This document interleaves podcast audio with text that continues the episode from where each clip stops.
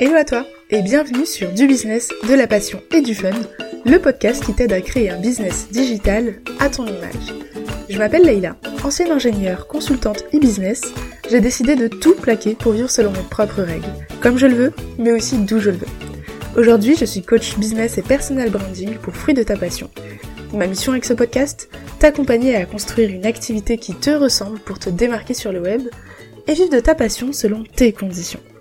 On parlera essentiellement de stratégie web marketing, de personal branding, de mindset, mais aussi d'organisation et de productivité. Bref, je suis là pour t'aider à donner un coup de peps à ton business, toujours avec bienveillance. Je t'invite à télécharger ton passeport offert 30 jours pour faire décoller ton business et te démarquer sur le web. Disponible dans les notes de l'épisode. Tu es prête? Alors abonne-toi et prépare-toi au décollage avec l'épisode du jour. Qu'est-ce que l'expérience client et pourquoi c'est si important pour ton business? Alors, quand on lance un business et qu'on propose des services ou des formations en ligne, il y a un terme que tu vas rencontrer très très fréquemment. C'est l'expérience client. C'est honnêtement un des éléments les plus importants pour les business de services ou de formation en ligne, car elle peut faire ou défaire toute ton entreprise. Mais que signifie exactement l'expérience client? Pourquoi est-elle si importante? Alors, qu'est-ce que l'expérience client? L'expérience client, ou UX en acronyme, c'est-à-dire User Experience, c'est la somme de toutes les interactions qu'un client a avec toi, depuis la première impression de ton business jusqu'à l'offboarding, en passant par la phase d'achat et la consommation de tes services ou contenus de formation.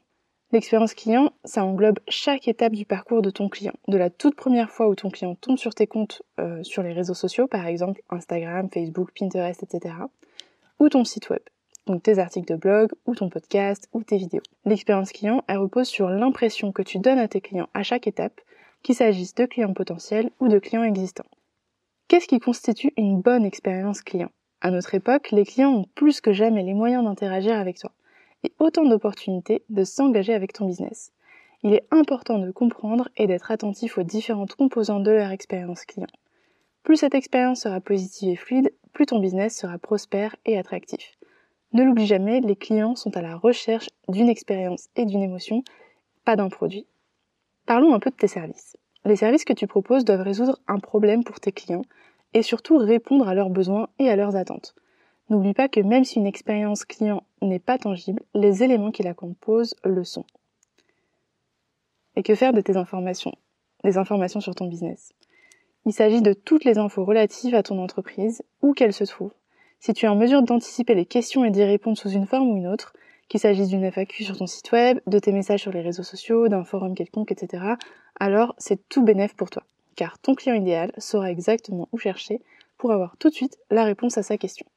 Si tu as choisi de déléguer le Customer Care, c'est-à-dire la partie de ton entreprise en contact avec tes clients, il est important que tes collaborateurs soient au courant de l'état d'esprit, de tes valeurs, du ton et des éléments de langage qui caractérisent ton entreprise, ton personal branding, et donc qui sont en conséquence équipés des outils qui leur permettront d'offrir facilement une expérience alignée dans leurs interactions avec tes clients. Donc ça, c'est si tu délègues toute la partie Customer Care. Mais bien sûr, si c'est que toi qui l'assures, tu dois t'assurer que tous tes éléments de réponse, tous tes templates, toutes tes euh, manières de parler à ton potentiel client, de répondre à ses questions, soient conformes et soient cohérents avec ton personal branding. Il y a une autre notion que tu dois connaître dans l'expérience client, ça va être le touchpoint avec ton client. Les touchpoints, ça va être tous les moyens par lesquels un client peut interagir avec toi. Donc ça va être les réseaux sociaux, ton site web, tes publicités si tu en fais, ta liste email, tes freebies, etc. Tes touchpoints clients ou points de contact jouent un rôle énorme dans l'expérience de tes clients, car c'est généralement là que la première impression est faite. Donc demande-toi, où va me découvrir mon potentiel client? Est-ce que c'est sur Instagram? Est-ce que c'est via une publicité? Et essaye de travailler au maximum la fluidité de cette expérience. Pourquoi l'expérience client, elle est aussi importante dans ton business? Comme je te l'ai dit tout à l'heure, l'expérience client, c'est l'élément crucial des business de service ou de formation en ligne. C'est même la colonne vertébrale de tout ton business. L'expérience client, c'est la raison numéro une qui explique qu'une personne fera le choix de travailler avec toi ou avec un de tes concurrents.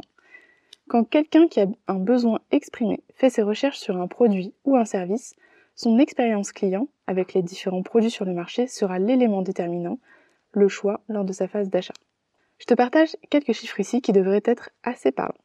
On dit que un client sur trois quittera une marque qu'il aime après une seule mauvaise expérience. 92% abandonneront complètement une entreprise après deux ou trois interactions négatives.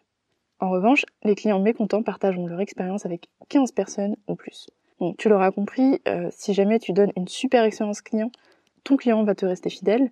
Si en revanche tu donnes une seule interaction négative, eh bien ça peut avoir des conséquences dramatiques sur la fidélité de ton client, mais aussi ça va avoir un impact sur tes futurs potentiels clients puisque ça va entacher ta réputation.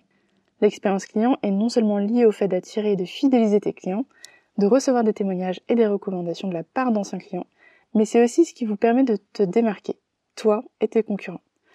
Quand tu maîtrises ton expérience client, tu vas être en mesure de vendre une expérience, une émotion, plutôt que la simple valeur de ce que tu proposes pour tes clients. Et ça, c'est très important. En gros, 86% des acheteurs sont prêts à payer plus cher pour une expérience client exceptionnelle. Alors, à quoi tu dois faire attention quand tu crées une expérience client? Tu dois commencer par penser au ton que tu veux donner à ton business sur tes différents supports de communication. Et pour ça, je t'ai déjà beaucoup parlé de personal branding. Si tu n'as pas encore écouté les épisodes là-dessus, je t'invite à aller jeter un petit coup d'œil et à regarder les articles de blog. Tu ne disposes que de quelques secondes pour capter l'attention de ton prospect. Ça signifie que ton message marketing doit être clair et concis, et que ton image de marque doit être efficace et cohérente sur tous tes canaux. En ce qui concerne ton site web, si tu en as un, il est important qu'il soit facile de naviguer dessus. L'expérience, l'ergonomie doit être impeccable. Ne néglige pas l'affichage mobile lorsque tu construis ton site web, parce qu'une mauvaise expérience mobile peut nuire à ta marque, d'autant plus que 52% de l'ensemble du trafic sur Internet provient aujourd'hui uniquement du mobile. Donc la majorité de ton audience visitera sûrement ton site depuis son smartphone. Parlons un peu du processus de demande d'information. Si jamais tu as un formulaire de contact sur ton site web, par exemple, et qu'il indique un délai dans lequel le client peut attendre une réponse de ta part, tiens toujours tes promesses. Le plus tôt d'ailleurs sera le mieux. En ce qui concerne les formulaires de contact, il vaut mieux veiller à inclure toutes les informations dont tu auras besoin pour décider en connaissance de cause si ce client est le bon candidat ou non. En recueillant ces infos à l'avance, la conversation sera beaucoup plus fluide et plus rapide dans ta boîte de réception et ou pendant l'appel découverte. D'ailleurs, pendant l'appel découverte, si jamais tu ne filtres pas avec des questions, sache que tu as tout de suite une petite action à faire. C'est très simple à mettre en place avec l'outil Calendly qui est d'ailleurs gratuit. Crée des réponses standards que tu pourras utiliser pour contacter chacun de tes prospects. Il te restera plus qu'à les personnaliser et à les envoyer sans avoir à rédiger un million de fois les mêmes emails à partir de zéro. Et comme ça, tu gagnes beaucoup de temps. Maintenant, parlons un petit peu du process d'onboarding, parce que ça va être la phase numéro une du point de contact entre ton client et toi. Donc tu dois rendre ce processus aussi simple que possible pour tes clients. Ça signifie qu'il faut trouver un moyen simple de leur envoyer leur devis, leur contrat et leur facture à travers un CRM par exemple et de leur faire faire parvenir dans les meilleurs délais. Pour aller plus loin, une fois que ton client a réservé sa prestation ou son offre, tu peux lui envoyer un pack de bienvenue par exemple, contenant toutes les infos qu'il doit connaître sur toi et ton service. Le calendrier, tes coordonnées, ce qu'il peut attendre de votre collaboration, les produits à livrer, les devoirs du client, etc.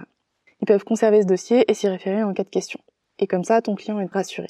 Ok, maintenant que l'onboarding est fait, parlons plutôt du suivi et de l'expérience pendant la durée du service. La communication, elle va être essentielle. Il faut que tu tiennes ton client informé à chaque étape du processus et de surcommuniquer si c'est nécessaire. Il vaut mieux qu'un client te dise arrête de m'envoyer autant de messages, j'en ai pas besoin, je sais ce qui se passe, plutôt que pourquoi j'ai pas de nouvelles de toi depuis trois semaines? Respecte bien les délais que tu as fixés pour ton service et si c'est possible, essaie de livrer encore plus tôt. Si un client te demande de lui remettre quelque chose pour vendredi, vise le mercredi, tu pourras le satisfaire et le surprendre agréablement. Mais bien sûr, il faut que ce soit dans des délais réalistes. Donc pour ça, je t'invite à ne pas t'engager sur un jour, mais plutôt sur une semaine. Et comme ça, tu pourrais par exemple livrer dès le lundi au lieu du vendredi. Ok, maintenant le suivi de la prestation s'est très bien passé, tout, tout se termine comme il faut. On parle maintenant du process d'offboarding. Comment prolonger l'expérience même après le départ du client? Je te donne quelques moyens très simples d'y parvenir. Donc tu peux mettre en place par exemple certaines choses comme envoyer une note de remerciement écrite à la main, envoyer une petite carte cadeau, envoyer une carte de vœux pour leur anniversaire ou une étape importante de leur vie, envoyer un mail de suivi après 3 à 6 mois et puis demander un petit témoignage en plus. Et en fait, tu peux avoir pas mal de petites actions comme ça pour montrer que tu penses encore à ton client et que l'aventure ne s'arrête pas là. Ces petites actions, elles peuvent avoir un impact durable sur tes clients parce qu'elles montrent que tu t'intéresses à eux. Il se peut même qu'ils reviennent plus tard pour travailler avec toi et qu'ils soient plus enclins à te recommander à leur entourage. Ça peut sembler beaucoup à assimiler en ce qui concerne l'expérience client, mais en réalité, ça n'est qu'une toute petite partie de ce que c'est réellement. La clé, c'est de se rappeler comment chaque partie de ton business fera se sentir ton client.